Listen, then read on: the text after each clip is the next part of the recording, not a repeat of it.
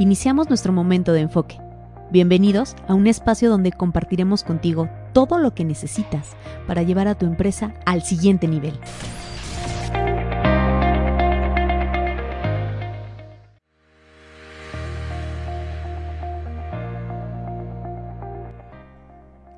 Bienvenidos a Enfoque. Hoy tengo el gusto de saludar antes que nadie a una celebridad, a una celebridad de verdad, una mujer muy, ahora sí que muy admirada. Gracias. Eh, Carla Ramos, bienvenida a Enfoque. Muchísimas gracias. Muchas Carla, gracias. por fin, es que, digo, yo tenía ya muchísimas ganas de, de que, primero, de que estuvieras aquí con nosotros, que nos acompañaras. Gracias. Eh, he venido siguiendo todo lo que estás haciendo, toda tu trayectoria y sobre todo que vamos a tocar varios temas que a toda la gente que tiene empresas le va a servir porque va a ser muy actual y todo lo que va a aprender hoy, ahora sí que quiero sacar jugo a todo tu conocimiento, toda tu experiencia para que la gente que nos está viendo a través de Facebook, a través de en vivo y a través de la página de Exen Radio, nos primero antes que nada sepa que hoy por hoy le puede poner una solución a lo que está pasando en su negocio. Sí. Muchas gracias. Gracias por invitarme. Muy contenta de estar aquí, aunque me debes un tequila, Tequila, cervezas y varias bebidas. pero muy agradecida también. Gracias. Y es que, Carla, digo, antes de, de entrar al tema, eh, quiero hacer nada más una felicitación a, a todo lo que estas mujeres tan fregonas que, como tú nos acompañas, a Nelú, a Karime, por el marco que estamos viviendo en estos días, de cómo hay mujeres que de verdad nos quitamos el sombrero, todos los hombres, por ser tan valientes, tan fregonas en lo que hacen y que marcan la diferencia. Muchas gracias. Gracias. Son honor representarlas porque a lo mejor somos aquí tres y no sé qué tan fregonas, pero poniendo el corazón cada día en lo que hacemos, eso sí. Y seguramente muchas mujeres con mucha más trayectoria que están trascendiendo muy padre. Muy, y, en, muy padre. y en todo lo que hacen, Carla, en todo lo que hacen, o sea, las, las personas que incluso se dedican a su familia, ponen el corazón, ponen el alma y al final hacen que la sociedad con su ejemplo esté mejor. Creo que todas las mujeres tienen una labor fundamental en nuestra sociedad, son únicas y pues felicidades a todas las mujeres, un día después del Día Internacional de este año, pero ahora sí que nuestros reconocimientos desde Exen Radio y desde Enfoque. Muchas gracias. Muchas gracias. Ahora sí, vamos a darle. Para la poquita gente que no te conoce, por favor, quisiera... Ay, no, Ay, es por favor, mucha la gente ¿estuviste que no me gira? conoce. Estuviste de gira toda esta semana, hubo muchos eventos, estuviste ahora sí que muy, muy solicitada. Eh, estás también festejando en tu empresa aniversario, Sí, es mes de aniversario. es mes de aniversario, entonces también de eso vamos a platicar un poquito más. Pero para la poquita gente que no te conoce, por favor, compártenos quién eres. Gracias. Bueno, yo soy Carla Ramos Amaniego, soy directora de Auker, empresa dedicada a la estrategia de negocios y de capital humano. Tenemos nuestra base corporativa en León, Guanajuato, y trabajamos en diferentes lugares de la República Mexicana, teniendo una segunda base en Culiacán, Sinaloa, de donde su servidora soy. Y ya. No sé qué más. tierras. Fíjate que Culichi, orgullosamente. Ah, no, entonces ahora sí entiendo por qué el tema del tequila, la- o sea, se nota esa presencia. Hoy no nos has escuchado hablar de béisbol, ¿verdad, Danilu? Es un tema que también tenemos un poquito más allá al fondo, ¿Ah? porque sí me comentaron que eres apasionada del béisbol. Sí, mucho, mucho. Y fíjate que, que te quiero hacer un, un primer comentario antes de que nada. Es increíble cómo has llevado tu empresa eh, que se pueda posicionar en varias partes del país. Y, pero cuéntanos un poquito más de dónde nació la empresa y por qué la matriz decidiste que fuera aquí en León. Bueno, la empresa nace en realidad como un sueño en 2007 y nace con uno de los socios fundadores, Manolo, eh, que estaba tomando una capacitación en Culiacán para certificarse como instructor de liderazgo y yo estaba como su instructor de capacitación eh, con otros otros otro equipo de instructores. Y él llegó un día y me dice, oye, Cookies, por mí sin galletas. Entonces él Mm. me dice, Cookies, y me dice, Cookies, vamos a hacer de esto un negocio. Y vamos a hacer de esto un negocio, vamos a hacer de esto un negocio. Y no quitó el dedo del renglón. Yo le decía, a ver, relájate, tranquilo, así como 14 días encerrados en el TEC, todo mundo salva al mundo, ¿no? Pero, pero fue nunca quitar el dedo del renglón. Cada mes veíamos, eh, él tocaba ese tema de nuevo. Luego yo me fui a Ciudad Juárez, yo trabajaba para el sistema TEC en ese momento. Me fui a Ciudad Juárez nueve meses y cuando decido no quedarme en Juárez, fue en febrero de 2009 que hablamos él y yo y él me dice, bueno, voy a registrar la empresa. Y le dije, va, yo no me quedo en Juárez, ¿te animas? Me dice. Y una amiga, Lulu, me dijo, amiga, ¿cuántos años tienes? No, pues tantos, no van a uno sacar cuentas. Entonces, no, no, todavía no tengo broncas en decirme. Entonces le dijo, 27. Me dice, qué maravilla que tus 27 años puedas rediseñar tu futuro, porque yo estaba en si me regresaba a Culiacán o si volvía a emprender un camino hacia León, que nunca había estado en León, ¿no? Entonces, nunca. Y bueno, había pasado, pero nunca quedarme así más días, no, ¿no? Y entonces, este me dice, bueno, va, registramos y registramos en marzo de 2009, el 23 de marzo oficialmente es nuestra fecha de fundación, tanto en notario como en hacienda. Entonces, para nosotros esa es nuestra fecha de constitución. Y este y hace 12 años ya del emprendimiento, tengo 39 para hablar de las matemáticas, muchachos, y este y, y se, se hace en León porque de los seis socios que iniciamos, o sea, cinco vivían en León. Entonces era más fácil desplazar a Carla hacia acá que a mover a todo el mundo hacia un Culiacán, ¿no? En ese caso, sí. Y además por el calor, digo, por las comidas y por el ambiente seguramente se le iban a pasar muy padre, pero el calor no lo iban a aguantar. Tengo pendientes allá varias este, Bueno, ya tienes una más. Sí, es que, digo, cada, cada región en México tiene su encanto, tiene lo suyo. Todavía no hemos podido ir para allá, pero ¿cómo nos han recomendado el tema de los mariscos? El ah, la, comida es deliciosa. O sea, todo el ambiente que hay allá no se repite en otra parte del país. No, la neta no. es diferente. Cada, hay muchos Méxicos en México. Y ese México del noroeste es muy, muy particular. Tienes tu casa cuando gustes. Ah, tienen, tienen su casa. Te voy a tomar la palabra porque este fin de semana ya nos queremos ir. la llave, como debe ser. muy bien, muy bien. Ahí está en Airbnb. Cuesta. Soy una mujer de negocios. No, no Esa es la actitud. ven, ven porque es una mujer empresaria en todo sentido esta mujer. no, no. No, no, pero bueno, te decía, y fue por eso en realidad, después decidimos quedarnos porque tiene sus bondades Guanajuato como estrategia geográfica y después empezamos a, particular, a participar perdón, en alguna serie de proyectos que, que nos hicieron más quedarnos acá. Y en 2014 surge la oportunidad de estar en las dos ciudades base, ¿no? Vivir en las dos ciudades en mi caso, y desde entonces estoy eh, en ambas ciudades. Digo, si de por sí no es fácil luego mantener y que esté creciendo una empresa en particular, ahora ya me imagino que tengas varias oficinas. Ese proceso en lo particular, ¿ustedes cómo lo pudieron llevar? ¿Por qué? Porque no es fácil. En principio, mucha gente nos cuesta delegar. Ahora imagínate dejar la operación como tal, completa de una oficina, en gente clave. Sí, pero más allá de, de solo la operación de la oficina como tal, fíjate que tenía mucho que ver con el elemento que está, porque no nada más es en Culiacán, o sea, tenemos gente en Hermosillo, en San Luis, en Querétaro, en Ciudad de México.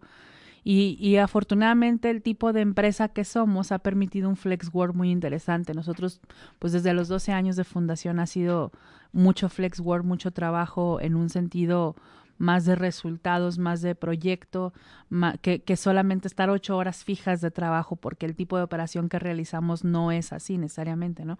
Aunque podemos estar trabajando con las empresas en horarios eh, de alguna manera más, más normales, por llamarlo de alguna manera en las empresas, pues a veces nos toca desplazarnos a ciudades como la Ciudad de México, que para nosotros es estar a las dos de la mañana en una central para llegar a las siete de la mañana a la otra central para estar ejecutando a las nueve, ¿no? Y tener tiempo de, de, de trayectoria y demás, ¿no? De trayecto.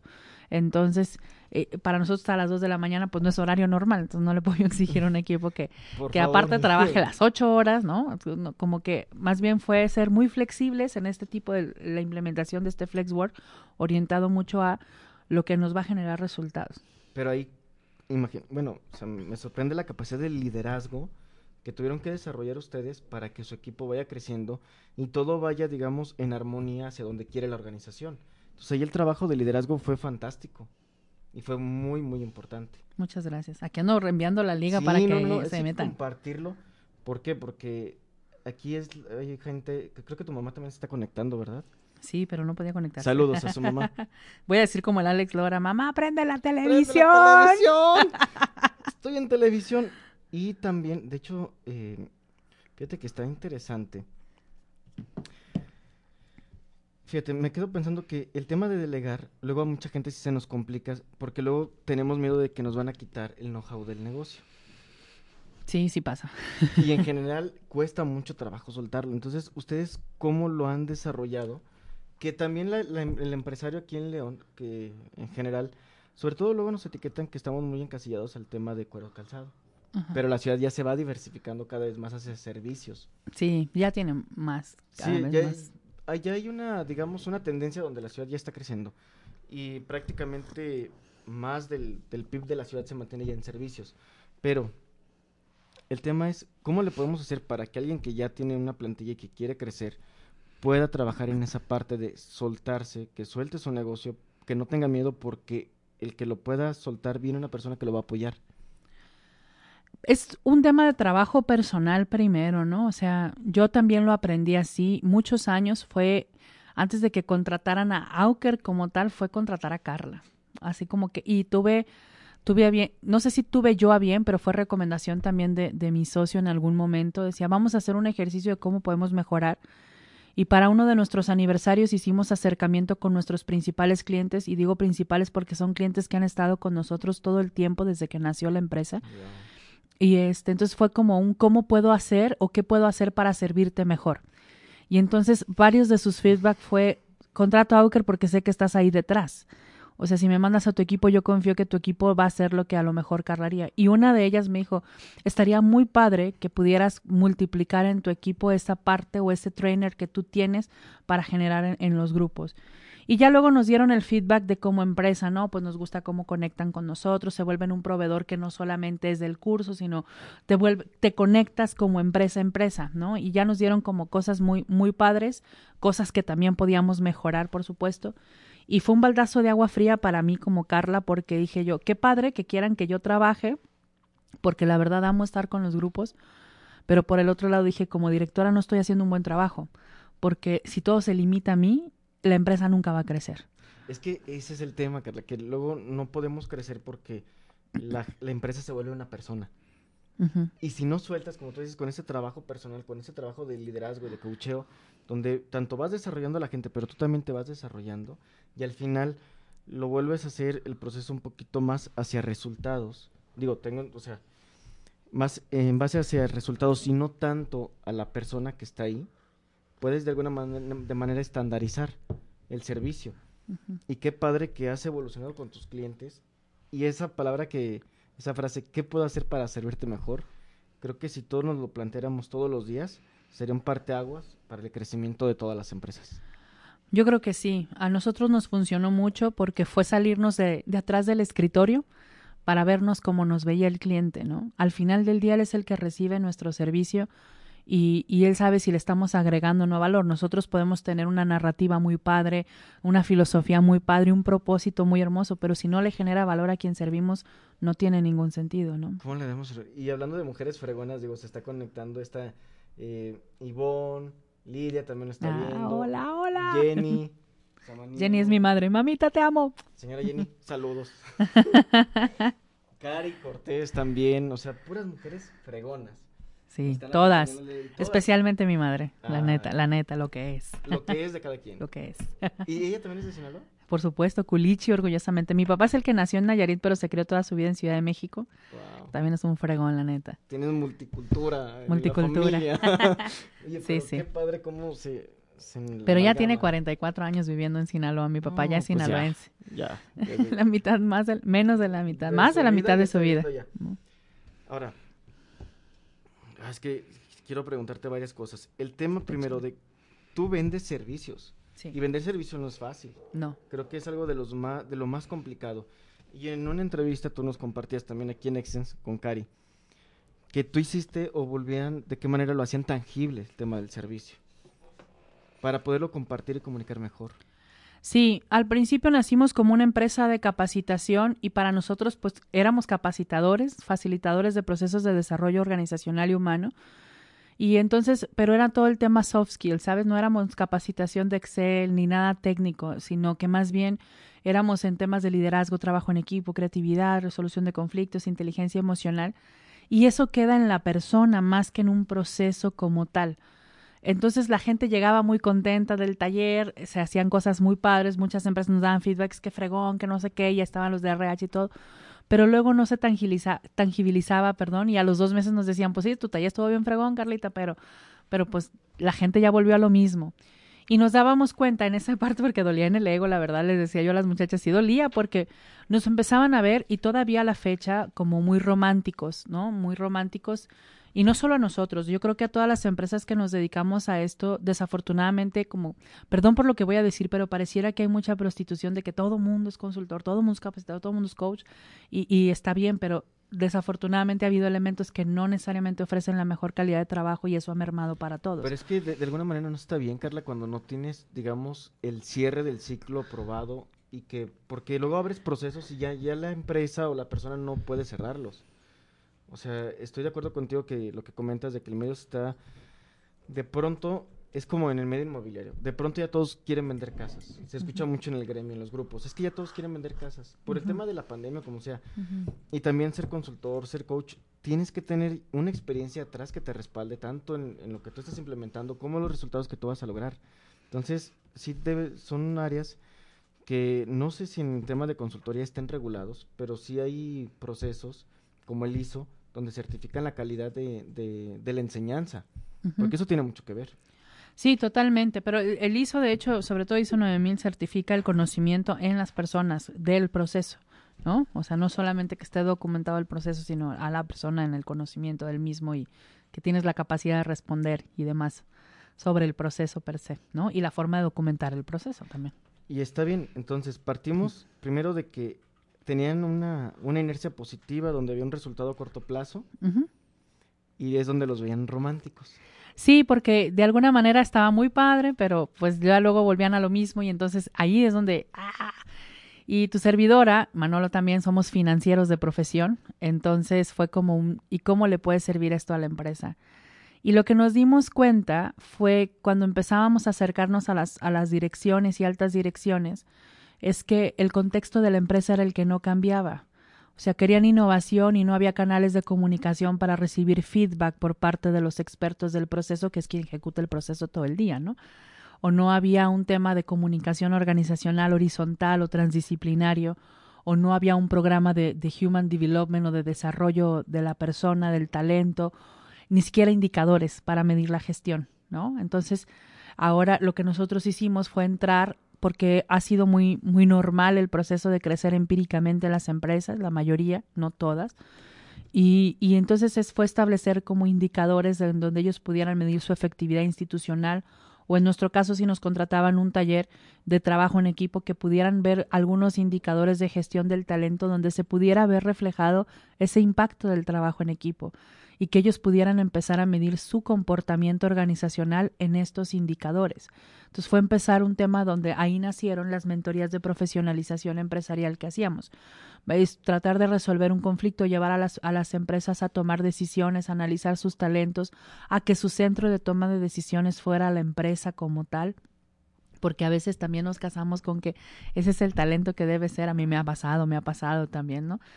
Pero también cuál es el escenario que tú como empresa propones, ¿no? Yo les decía a las muchachas en, la entrevista que me hacía Cari, eh, pues que los seres humanos nos adecuamos al contexto, ¿no? Si hace frío, pues trae chamarras, si no, no traen, bueno, decimos en Culiacán andas bichi, pues, pero sí, pero, o sea, traes, traes poca ropa, pues, entonces, o, o, les pongo a veces en, los, en las conferencias o en talleres o en, o en clase también, les digo, pues, cuando yo vivía en Juárez, y pasaba al otro lado y se andaba tomando en Juárez en el carro, por ejemplo, y en el otro lado no. Y no es que yo me convirtiera en mejor persona cruzando a Estados Unidos, es que aunque también es ilegal en México, el contexto de aplicación es distinto, desafortunadamente, ¿no? Y no me hice peor persona volviendo de, de, de, Estados Unidos para acá. Entonces, el contexto cambia. Si el contexto de la organización no cambia, la persona en su naturaleza, el talento humano va a cuidar lo que le da la cobertura de la necesidad básica que es comer. Comer ellos y su familia, tener seguridad social, tener vivienda, que son las necesidades básicas según Maslow, ¿no? Entonces la gente va a proteger a eso y se va a encerrar. Y entonces la gente va a cumplir el mínimo indispensable para no perder su trabajo, porque eso le da garantía una seguridad básica fundamental, pero ahí no está la generación de valor del talento. La generación del valor del talento está donde está buscando una autorrealización, donde está buscando innovar, donde está buscando aportar, donde está buscando ese intercambio de valor precisamente, ese people value que le llaman en algunas organizaciones. Y eso es lo que estamos nosotros buscando, pero si la empresa no pone un contexto donde haya ese permiso, por así decirlo, ojo, no está todo en las manos de la empresa, pero sí esa parte está en manos de la empresa, el poner un contexto adecuado para que este comportamiento se preste, se dé. Un contexto que se ve reflejado en una cultura, en una cultura organizacional. Claro. Donde sean flexibles, donde se preste la innovación, porque eso pasa, es muy común. También déjame saludar a Mauricio Madrazo, mi estimado, que hoy tenemos de visita aquí en cabina. Hola, Mau. Qué gusto verte, mi estimado. Y retomando este tema del que este contexto de la empresa estoy completamente de acuerdo, pero hay una serie de factores que la empresa se tiene que adaptar, tanto en un contexto externo como lo que estamos viendo en una pandemia, pero también hay un contexto interno que se puede ver a través de la cultura. Entonces, por ejemplo, a mí me hablan y me, dice Zahaira, que ahorita va a tener programa con nosotros.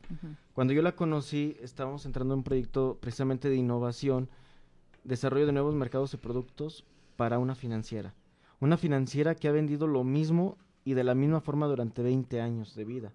Entonces te das cuenta que es muy difícil empezar a permear o querer implementar procesos o productos o desarrollo de ideas cuando en la misma cultura no está abierta a que se puedan captar. Entonces, desde ahí, como tú bien comentas, hay que empezar por plantear la situación general para que entonces esas ideas y ese desarrollo pueda crecer.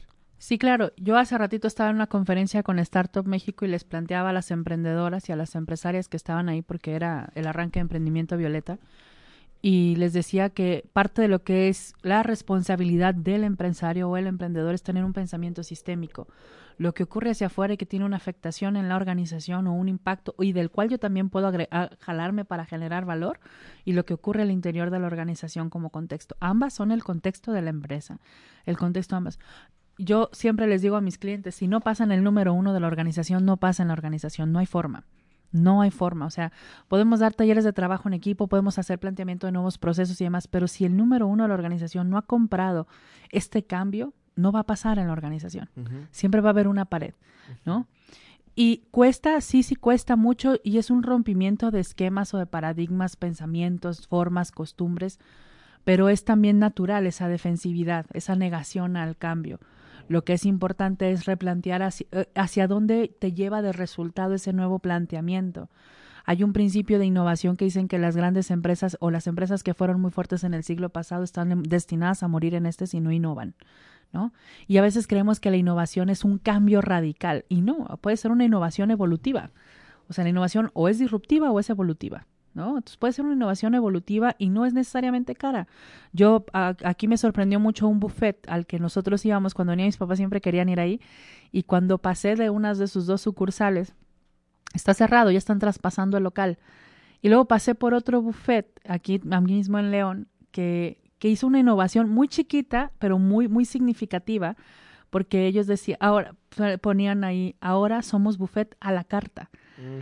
¿No? Lo único que hicieron fue ya no tener exhibidos los alimentos por temas de sanidad, pero no dejaron de ser el buffet, ¿no? Entonces, quizá a lo mejor la gente no agarra todo lo que, lo que quiere, que nunca nos lo acabamos tampoco, yo creo, no no sé. Ah, bueno, a lo mejor algunos sí. Te toca todo y te llenas nada más de todo lo que te serviste y lo andas batallando para que te acabe lo que... Sí, claro. Pero fíjate cómo ese cambio hizo de un local a cerrarse a uno este sostenerse. ¿No? de alguna manera. Y también tiene mucha razón. Y ese fenómeno no, no solamente pasa en empresas grandes, en corporaciones, sino incluso hasta en pequeñas pymes o empresas familiares, donde los hijos ya quieren empezar a implementar nuevos procesos y se topan con, es que siempre lo hemos hecho así. y ya desde ahí ya te topas y precisamente, o sea, si estás decidido a hacer las cosas como siempre lo has hecho, estás decidido a morir, tarde o temprano. Sí, pero no siempre hemos hecho las cosas así. Digo, lo están haciendo bien y les decía también a las muchachas, partimos de un principio de que lo están haciendo bien porque de otro modo no existieran, ¿no? O sea, pero ¿cómo lo puedes hacer mejor? Pero no es cierto que hemos hecho las cosas siempre así, tan simple que tenemos nuevos aparatos de conexión.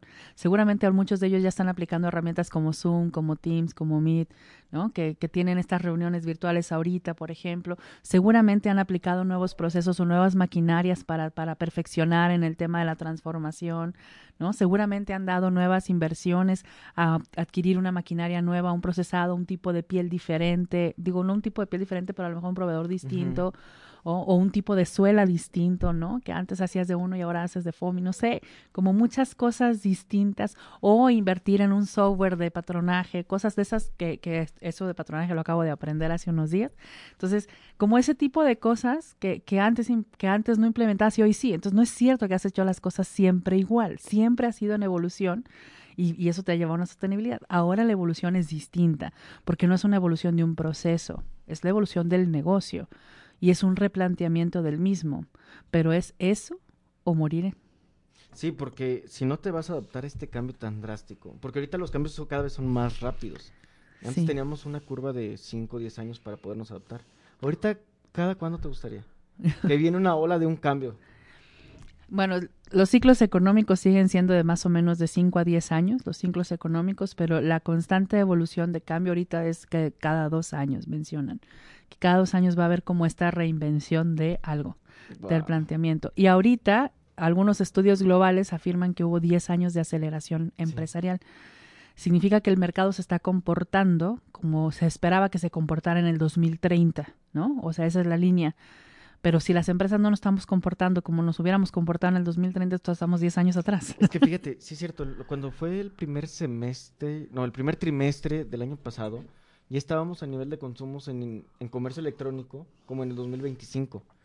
Y entonces, ¿por qué la empresa sigue operando, vendiendo en el 2000, en este caso era 2019, en el 2020? Sí, sí pasa. Y no es un proceso fácil. Digo, para nosotros también, por ejemplo, no ha sido fácil esta parte del nuevo Auker digital, que ya es una meta del segundo semestre, si Dios quiere, ya puntual ¿A sin qué te refieres nosotros. con Auker Digital? Ah, que ya estén los productos colocados sin la necesidad de la presencialidad del instructor, por ejemplo, en este caso, del asesor, además de esta estrategia virtual. Ah, ¿no? ¿Está padre? Sí, está muy padre. Ya luego, sí, ya luego te comparto de qué se trata, porque Es que eso está, está, muy es- o sea, interesante. la verdad es que está muy interesante porque entonces yo voy a poder aprender sin que esté el instructor físicamente conmigo. Sí, pero fíjate que curiosamente me lo están pidiendo mucho las empresas, que esté el instructor. Incluso ya me están pidiendo presencialidad con las precauciones, pero están pidiendo la presencia del Es que facilitador. no puedes quitar esa parte del ser humano, el tema de compartir, porque eso tiene mucho que ver, o sea, mucho tiene que ver la persona, el cómo te dé la capacidad de, de compartirte cualquier tema, en, en lo que sea. Sí, claro. Pero el factor humano es un factor diferenciador, sobre todo en el tema de consultoría. Sí, y para las altas direcciones, además de todas las herramientas tecnológicas que son muy, muy importantes, la validación de un experto significa mucho. Quiero retomar, ahorita que estabas hablando del tema de los indicadores, es que mucha gente, y quiero poner este ejemplo a ver si tú también estás de acuerdo, a veces creemos que liderar un equipo es en base a trabajar solamente en una cuestión de capacidades blandas, como le llaman. Pero entre más indicadores tú le puedas poner a tu empresa, independientemente del tamaño que tengas, eh, va a ser más fácil que tú lo puedas llevar al siguiente nivel. Como un equipo de béisbol, por ejemplo. Ahí lo puedes medir, su porcentaje de bateo, Sí, claro. las bases. O sea, ahí tienes todo a la mano para poder medir a tu equipo. Pero hay algo muy importante, ¿eh? Por ejemplo, no se mide en el béisbol cuánto influye la afición en el desempeño del equipo. Y es clave, el de- la afición va a ser clave, va a ser clave. ¿Qué quiero Pero, decir ¿cuál con esto? ¿Qué ¿Las quiero ventas? decir con esto? No, pero ahí te va. Me refiero a, no todo tiene que tener indicador, pero tienes que tener los indicadores que te permitan la gestión adecuada. Porque a veces podemos llenarnos de mil indicadores de los cuales solamente te sirven 100, ¿no? No te llenes de mil indicadores, quédate con esos 100 que te van a permitir una gestión efectiva de tu trabajo, porque a veces la gente, entonces la enfocamos a los indicadores y la raza está pensando, perdón por la expresión, es muy la- norteña. Yo creo que lo sacaras, güey. Perdón, pero yo quería que lo sacaras porque hay otras frases ahí del norte que quiero decir. Por un Y la de gente, Monterrey. perdón, perdón. No, no, no, y la gente se enfoca en el indicador y no se enfoca en la generación de valor. El indicador tiene que medir la generación de valor. Nuestro equipo tiene que estar enfocado en la generación de valor.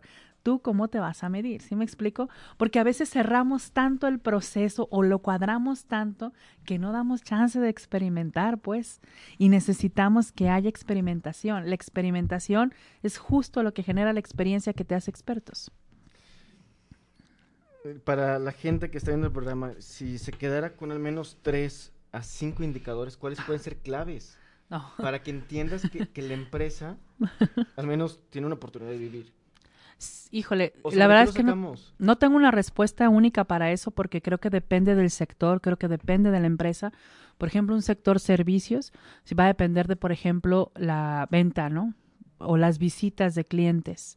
Posibles clientes, ventas caídas, por ejemplo. hay, hay indicadores comerciales, hay indicadores de gestión del talento, hay indicadores de productividad, esos tracking de efectividad que te permiten, oye, eh, promovimos, llegamos a, a 10 mil impactos y se ven, de esos 10 mil impactos, 100 se convirtieron en ventas. Pues, ¿cuál es tu tracking de efectividad sobre esos 10 mil impactos? ¿no? Los que se dedican al marketing digital, como Mau aquí presente, podrán jugar con eso, ¿no? Pero que se establezcan esos indicadores efectivos efectivos para medir la, valga la redundancia, la efectividad organizacional, yo sugiero que sí o sí haya indicadores o ratios financieros. Para mí las finanzas son la médula ósea de la organización. La columna vertebral, digo, es el capital humano hacia el interior y hacia el exterior, la parte comercial. Pero ambos tienen que verse reflejados en las finanzas. Porque, hablando de finanzas, y no, no solamente en finanzas, si ustedes tienen una metodología que quiero que nos platiques, para reactivación de empresas. Auyere. ¿Mm? Es algo que a mí me, gusta mucho y sobre todo como ustedes lo están planteando. Para mí un tema de reactivación empresarial, independientemente digo, y no, no me estoy basando en lo que tú, en lo que tú lo manejas, para mí tengo que trabajar en cuatro ejes. En el tema financiero, hacer un diagnóstico real con un contador y un financiero, un punto de vista financiero. Trabajar en el indicador de ventas, en mi fuerza comercial, talento humano y en procesos de operación.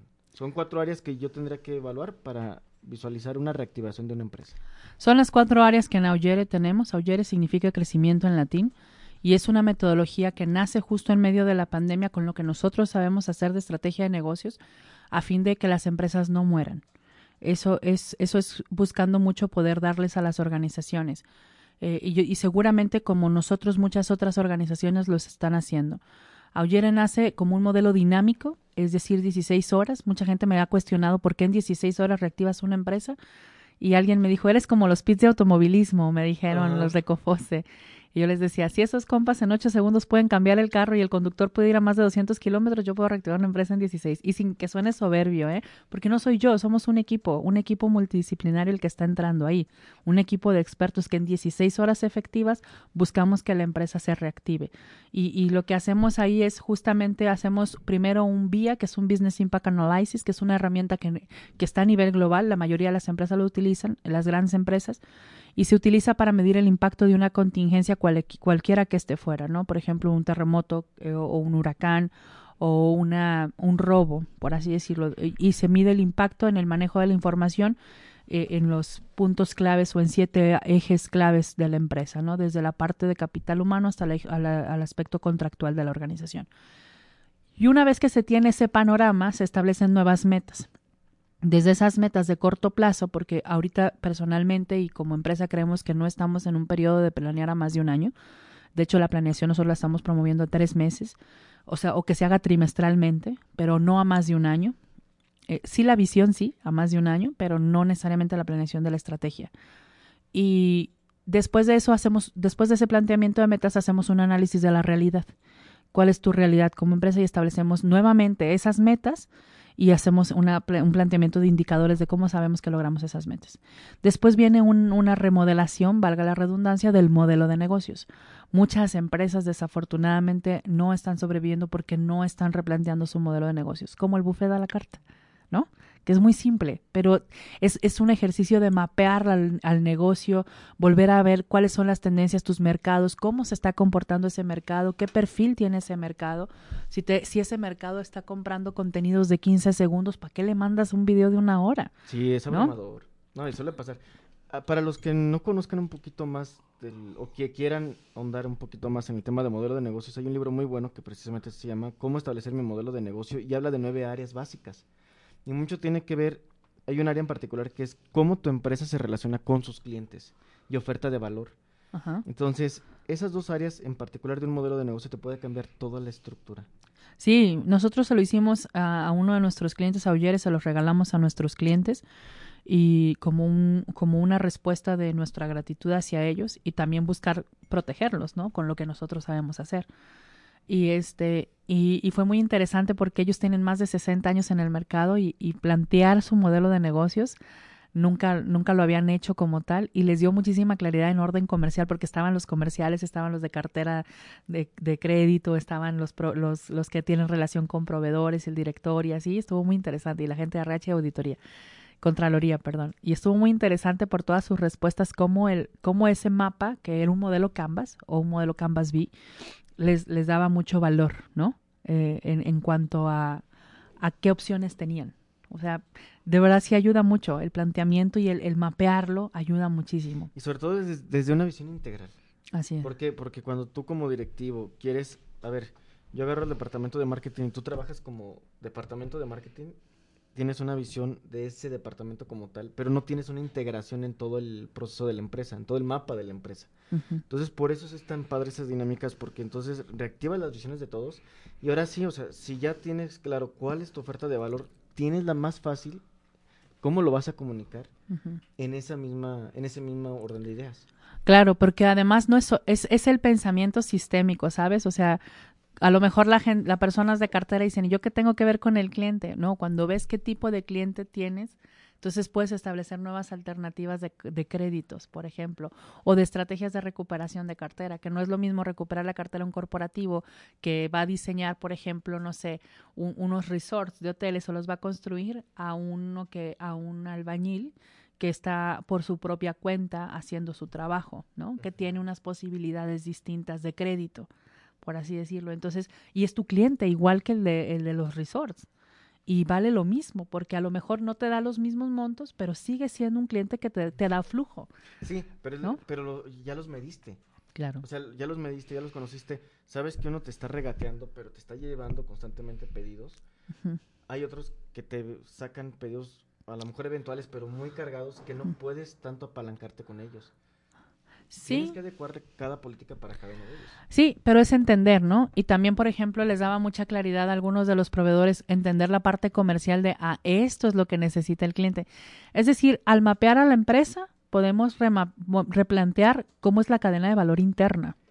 La cadena de valor, ese es un concepto que está de moda, pero que no es tan fácil de explicar. pero no está de moda. Bueno, sí, pues, suena mucho, pero, pero no es, nuevo, ¿no? Bueno, no es nuevo, pero está de moda con esta tendencia, con esto habla de que hay muchos consultores, hay muchos ah, coaches, hay mucho que te enseñan por internet a través de cursos, que está bien, digo, la educación cada vez tiene que ser mucho más democratizada. Todo suma, ¿eh? Todo suma. Todo, todo suma, estoy de acuerdo, pero ahora compártenos en tu punto de vista qué es una cadena de valor. ¿Cómo lo puedo entender? Eh, la cadena de valor es justamente todas las partes que se integran en la generación de un ejercicio. Me encantó me lo resumiste en tres, cuatro palabras, pero me quedé igual. O sea, ah, eso no es bronca mía, ¿no? Ya lo sé, ya lo sé. Ay, discúlpame. ahí, te, va, ¿por qué? Me quedé igual. Porque al final, la cadena de valor la, la podemos ¿Viste entender. el tequila? Es que sí es cierto, fíjate que sí nos hizo falta. Ahí necesito solicitar permiso y con producción, porque... No, les está echando bronca, muchachas, ¿eh? No, no, no, con producción, con producción, porque luego hay ciertos inconvenientes. Pero el tema de la cadena de valor, a lo que quiero ir, a lo que quiero llegar, es realmente qué es lo que te puede hacer diferente con tu cliente, porque realmente es lo que suministra o lo que te, lo que realmente es importante para tu cliente. Y aquí me lo planteaste, todo lo que influye, hasta lo que, todo lo que Mm, todas las partes. Todas las partes que sucede hasta que se realiza un ejercicio. Todas las partes que integran la realización de un ejercicio. Ok. Pero ese ejercicio puede ser factor diferenciador o no necesariamente en relación con tu cliente. Nada más quiero entender esa parte. Algunas de las partes seguramente sí. Yo lo aprendí hace poco, tuve la oportunidad de, estar en una en el diseño de estrategias con, con la Intercamaral de Culiacán y me decía el presidente de Canirac, Intercamarales son los presidentes de, nueve organismos empresariales de Culiacán, y me decía el presidente de Canirac, Miguel Taniyama, me decía que el, en, en Japón el proveedor es más importante que el cliente. Y le decía, pero el cliente es lo más importante. Me dice, sí, pero antes del cliente, si tú tienes bien a tus proveedores, este, por ejemplo, el proveedor entonces siempre te va a dar la mejor calidad, el tiempo, el insumo en producto, el insumo en tiempo y forma, te va a abrir posibilidades porque porque no quiere perderte a ti como cliente, ¿no? Entonces, cuando tú le respondes a tu proveedor, es mucho más fácil satisfacer la necesidad del, del cliente porque lo porque tienes con qué satisfacer a tu cliente. ¿Sí me explico? Entonces, ahí, por ejemplo, hay un, hay un diferenciador de tu cadena de valor, que es uno, tu padrón de proveedores y dos, cómo relacionas, te relacionas con ellos. Pero fíjate qué interesante visión. Yo no lo conocía, eso, eso me lo explicaba él como en septiembre, octubre. Es nuevo para mí eso y se me cambió el chip. No, y sí es cierto, porque tiene mucho sentido, pero bueno, al menos yo tampoco conocía esa cultura de cuidar primero tu proveedor. Porque este te ayuda a cuidar a tu cliente. Exactamente, porque al final todo se refleja en calidad. Sí. Si cuidas a tu proveedor. Ahora, hay un tema que quiero platicar contigo. Béisbol. De béisbol, por favor. Por favor, hablemos de béisbol. Ah, también saludos a Viri que ya se conectó también. Viri Castro. Hola, Viri. También ya se conectó. Saludos, Viri, hasta donde estés. Espero que en tu casa, porque ya es noche. Por favor, espero que ya estás en tu casa. ¿Cómo ustedes fueron, ustedes implementaron una metodología para ir abriendo oficinas en el país? ¿Y bajo qué conceptos lo, empezaron a hacer? No, no, no implementamos ninguna metodología. Creo que el proceso que fue que hicimos es que el equipo está ahí y decidieron ellos ser parte de contribuir a que se dieran estos ejercicios. Formamos parte, también tenemos un equipo freelance que no es únicamente parte de nosotros y también formamos parte de una red latinoamericana de facilitadores de aprendizaje experiencial que se llama Wikinamics, donde empresas como la de una servidora eh, también participan en esta red y a veces nos prestamos instructores y contenidos. De hecho, intercambiamos contenidos entre nosotros porque nuestro objetivo es dar valor en lo que hacemos, es proteger que, la facilitación, la capacitación o las estrategias de asesoría siempre te la esté dando el que tengas una oferta de valor muy buena o te la dé el mejor. O sea, de repente tú ves en los chats de, oigan muchachos, alguien sabe de tecnologías de Scrum, ¿no? Oye, yo soy consultor experto en Scrum. Ah, te hablo. Y entonces eh, le están hablando a alguien de Monterrey cuando están ellos en Perú. ¿no? Y entonces ahorita por la virtualidad se permite que pueda darse eso. Esa parte donde estamos haciendo esta, esto, esto tengo yo para dar y esto, y esto recibo de ti, este intercambio, por eso se llama wiki, porque es la filosofía de intercambio, ¿no?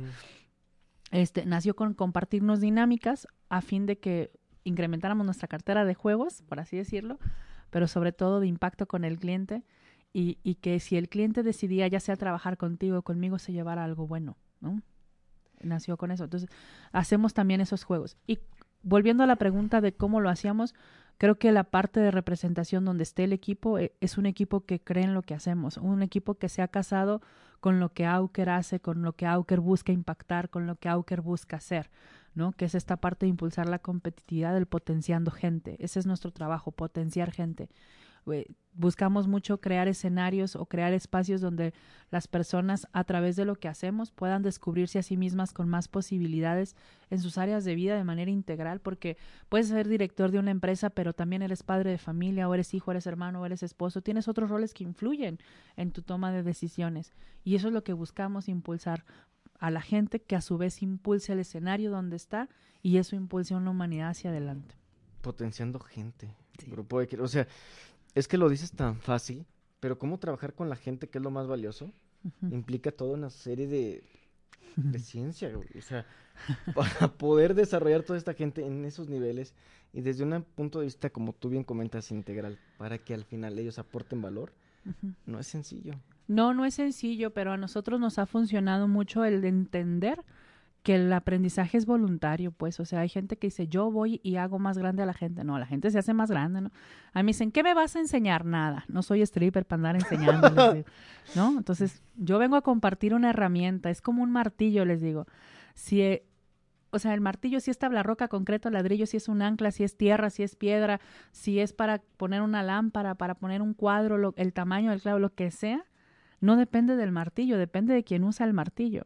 Lo cierto es que en la medida que vas usando el martillo te vas volviendo experto del mismo. Entonces, mi trabajo es brindar el martillo. Te vas a volver experto de la herramienta en la medida que decidas utilizarlo. Lo cierto también es que si tú decides no utilizarlo y ya tienes conocimiento de esto, entonces ya no está en lo, ya no está en el contexto, ¿no? Ya está en ti. Sí, porque digamos que todos tienen la misma base, todos parten de lo mismo, pero el desempeño de cada quien va a depender de sus ganas de aprender de su compromiso, porque al final Si, si tú realmente te sientes obligado a estar ahí, pues no le vas a sacar el provecho. O sea, realmente es lo que tú comentas. La gente es la que tiene que primero aportar decisión para que esto fluya y para que esto funcione. Sí, pero eh, justo por eso, porque mira, la gente nos está regalando su tiempo en ese momento, ¿no? Y lo menos que nosotros podemos hacer es responder a esa, a esa oportunidad, porque no necesariamente nos están dando su confianza, algunos van obligados y algunos ya en el proceso nos dan su confianza. Nosotros buscamos profesar un profundo respeto por las personas a las que servimos y por lo que hacemos, ¿no? Y, y también el participante de un curso, por ejemplo, no es necesariamente nuestro cliente, es nuestro usuario, pero nuestro cliente es la empresa que nos contrata, ¿no? Entonces también tenemos que servir a ese cliente y a ese usuario. Eh, creemos mucho en ese respeto profundo por la persona y, buscamos más allá de una imposición, crear un escenario donde la gente lo experimenta ellos se dan cuenta de lo que está pasando, de las posibilidades y, y, luego hacemos procesos de retroalimentación. Así funciona mucho también el aprendizaje experiencial, donde se vienen los procesos. Y entonces ya es como, ah, y, cómo te lo llevas esto a tu día a día? ¿O cómo lo aplicarías en la empresa? Y ahí empezamos a generar planes de acción, ¿no? Con las empresas o con las personas. Pero es parte de que no es lo que yo digo, de hecho, partimos en un principio de pedirles permiso y decimos, ni es verdad absoluta lo que te vengo a plantear, lo puedes debatir, lo puedes buscar en Google también, ¿no? Si no me crees, algunas cosas las vas a encontrar, algunas otras las vas a comentar o encontrar de esta manera y te ayudo a buscarlas. O enséñame de algo distinto. Y esa parte a nosotros nos ha ayudado mucho porque la gente se da cuenta que no vamos en un plan de venir y decirte, ah, yo soy el más sabiondo de todos, porque no es cierto. También. Te controlas puñetas, pon atención. No, no, jamás, porque, porque yo creo, imagínate. imagínate, ay, disculpen ustedes. y eso que no trae tequila, muchachos. Imagínate, es que me vi, me emocioné. No, pero no, pero es que imagínate cómo facilita. Pues no somos Alejandro Sanz para que la gente o Alejandro Fernández nos vaya y nos aplauda. Es entender que vamos a hacer un servicio de capacitación. Y las metodologías son muchas, ¿no? Son muchas, pero el principio, o sea, hay, hay, cosas fundamentales, aparte de las metodologías que vayas a utilizar, si es una metodología de juegos, si es un manejo de voz, el manejo de grupos, el manejo del escenario, el manejo de la luz, los factores externos, los recursos, las dinámicas, los materiales, cómo proyectas el tipo de escenario que tienes, si estás en un auditorio, si es un mobiliario, si el auditorio, los sillas se mueven, si no se mueven, si hay mesas, todo influye, hasta la, hasta la pared del salón influye en cómo se va a comportar el equipo y eso tiene que saberlo un facilitador también para poder jugar en el tipo de dinámicas y tienes que ir si vas con dinámicas, tres dinámicas adelante desde el comportamiento ahorita para saber si tu equipo va a responder o no y si no cambiarla, ¿no? O hacer manejo de voz o jugar con el tipo de expresiones, las palabras, el conocimiento y también con la humildad de saber que no lo sabes todo de que estás compartiendo un momento, que estás compartiendo una herramienta, pero que los expertos son ellos, porque ellos son los que van y ejecutan, por ejemplo, liderazgo todos los días. Eso también es Ellos son los que van y trabajan en equipo todos los días. Entonces, eso es lo que tienes que ir jugando con nosotros. Tenemos que ir jugando con la gente todo el tiempo para que sepan que lo que estamos ahí es cómo lo vas a llevar, cómo lo vas a llevar. Aquí la chamba es tuya, maestro. Mi chamba está aquí. ¿Cómo lo vas a llevar? Eso para mí es parte de empoderar también, ¿no? Pero es pero no te empodero diciéndote tú puedes, vamos, es que tú tienes todo, por eso estás ahí. No, no, no. Es aquí hay una herramienta, ¿la usas o no? Si la usas puede generar esto, si no la usas no pasa nada. Pero ¿qué pasa si no la usas? O sea, también esa inversión que tú estás haciendo como empresa para el bien común de tus, en este caso, usuarios, de tus clientes. O sea, también tiene que, ver esa parte donde la empresa tiene que ver ese beneficio Sí, claro. Para que cierre el círculo, o sea, para que funcione. Sí, totalmente, pero ahí es donde surge un plan de acción, ¿no? ¿Y cómo lo llevas esto en el día a día, ¿no? ¿Cómo lo pasa, cómo pasa esto en el día a día en tu empresa? ¿Cómo lo llevarías? Y ahí es donde a veces sale, no, pues es que yo he intentado hacer esto, pero el jefe me dice, el curso déjalo en el curso, ¿no? Y entonces ahí no es un tema de la persona.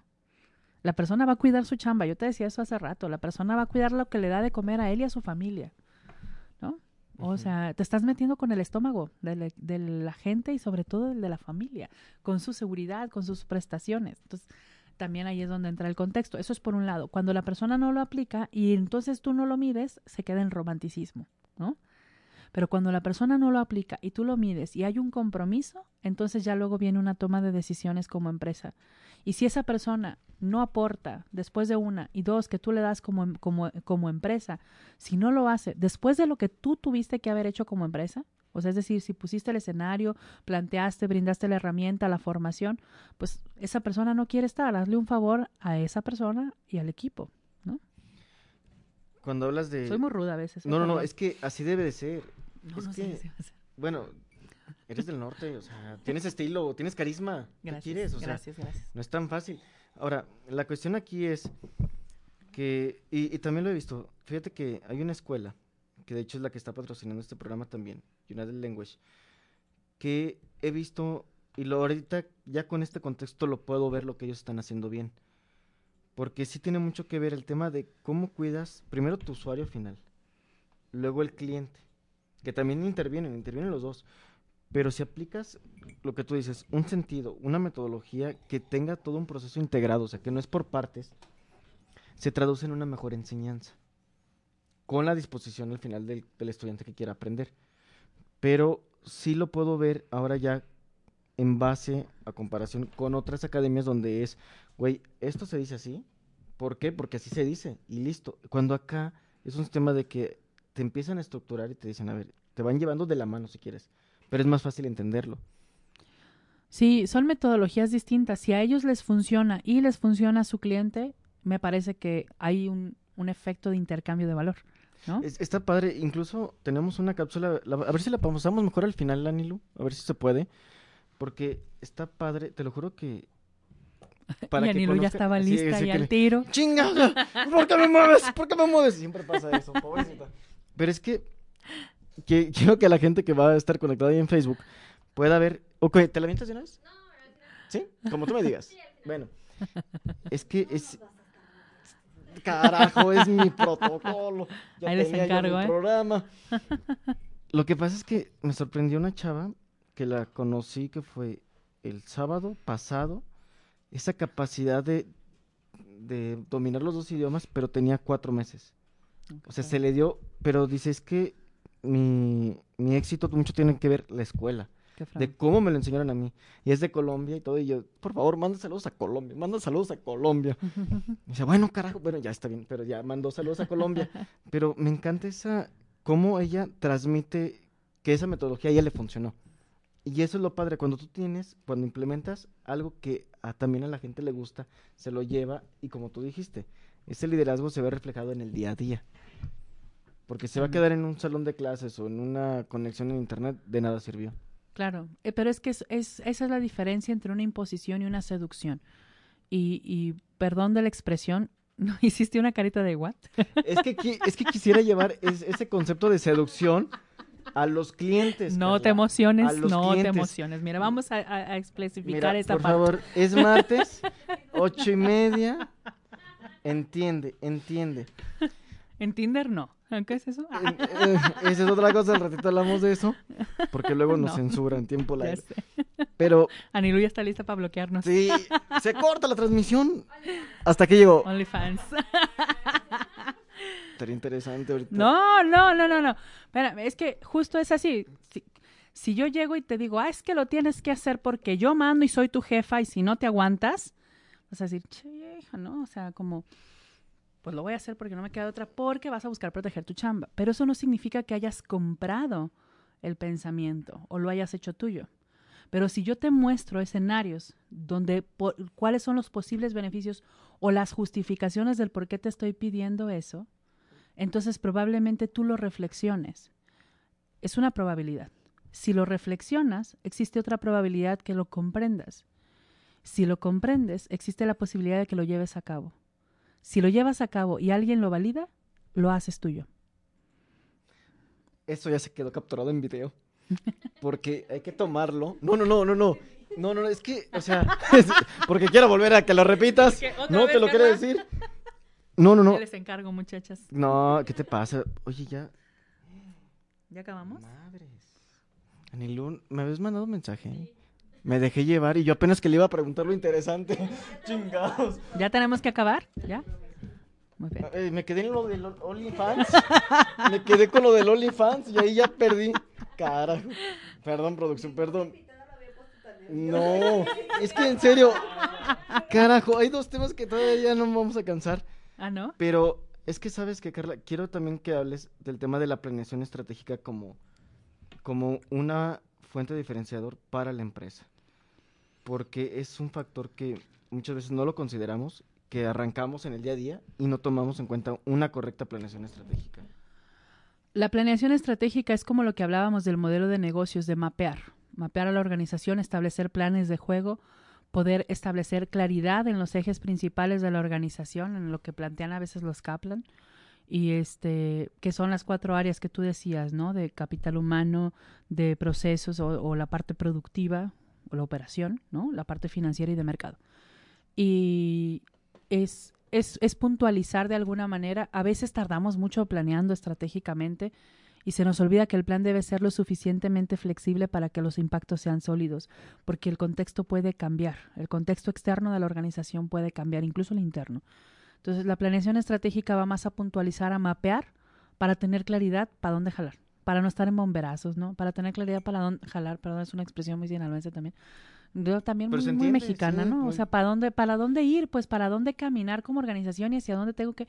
Y, eh, perdón, e ir midiendo porque esta planeación me permite, ok, yo aquí ahorita parto y al cierre del año tengo que tener 20 puntos porcentuales más en generación de resultados comerciales y en estas cadenas o en estos canales, ¿no? Y entonces si vas, si ves que vas a medio año y no vas ni a la mitad, cámbiale, maestro, porque no lo vas a lograr o qué tienes que hacer para así lograrlo. Pero es el mapa que te permite darle claridad a la parte estratégica de la organización. O sea, la parte estratégica de la organización son los indicadores estratégicos claves que te permiten una efectividad institucional.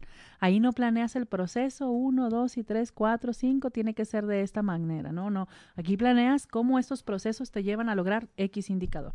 Planeamos la estrategia de la empresa de manera puntual, indicadores estratégicos de la organización. Y es fundamental Personalmente creo eso no solo porque me dedique a eso, porque lo veo, los veo en resultados, porque de verdad da claridad en toma de decisiones y permite a las organizaciones enfocarse. Cuando las organizaciones traen un enfoque pueden llegar a ser hasta 40% más productivas en la generación de resultados. Y digo 40% porque esto les permite un juego de toma de decisiones, pero imagínate incrementar un 40% tus resultados. No, o sea, es, yo creo que es muy fácil decirlo, pero es muy difícil implementarlo y lograrlo mucho menos. Entonces, creo que una acción que sí tienen que hacer es que te hablen, que se acerquen contigo. ¿Dónde te pueden localizar? Eh, nos encuentran en nuestra fanpage de Facebook, Auker, A-U-K-E-R, auker.potenciando gente. También en contacto arroba auker.com.mx, Twitter e Instagram en auker-mx y en LinkedIn como Auker de México y servidora también. Eh, les dejo mis datos, ahí los ponemos fijos si quieren hacer los ratito los comentarios y ahí estamos a sus órdenes. Muchas, muchas gracias. Queda pues, pendiente el béisbol, van dos veces, sé que me la deben. Ya la tercera es ponche, muchachas. Literal. Oye, gracias Carla, de verdad, por estar aquí. Gracias a ti, Sergio, por, invitarme. Gracias. Sí. Me des el tequila. Tenemos otro programa pendiente para hablar de béisbol y puro tequila. no, bueno, ahí invita mejor a los expertos en tequila, Mau, por ejemplo. por favor, estás más que invitado, por favor. Pero sí, hablemos de béisbol. Hablemos de béisbol, una nueva sección aquí en Exens.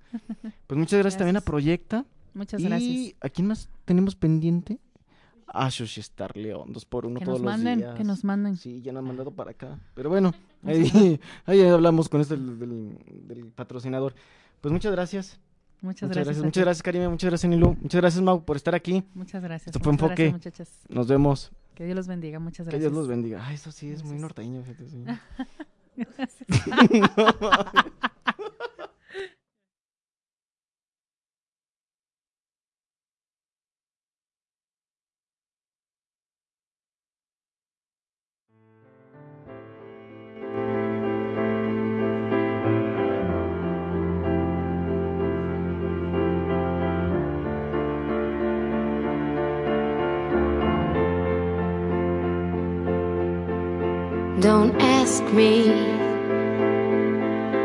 you know is true.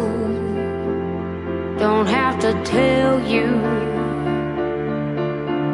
I love your precious heart. I I was standing. You were there. Two worlds collided and they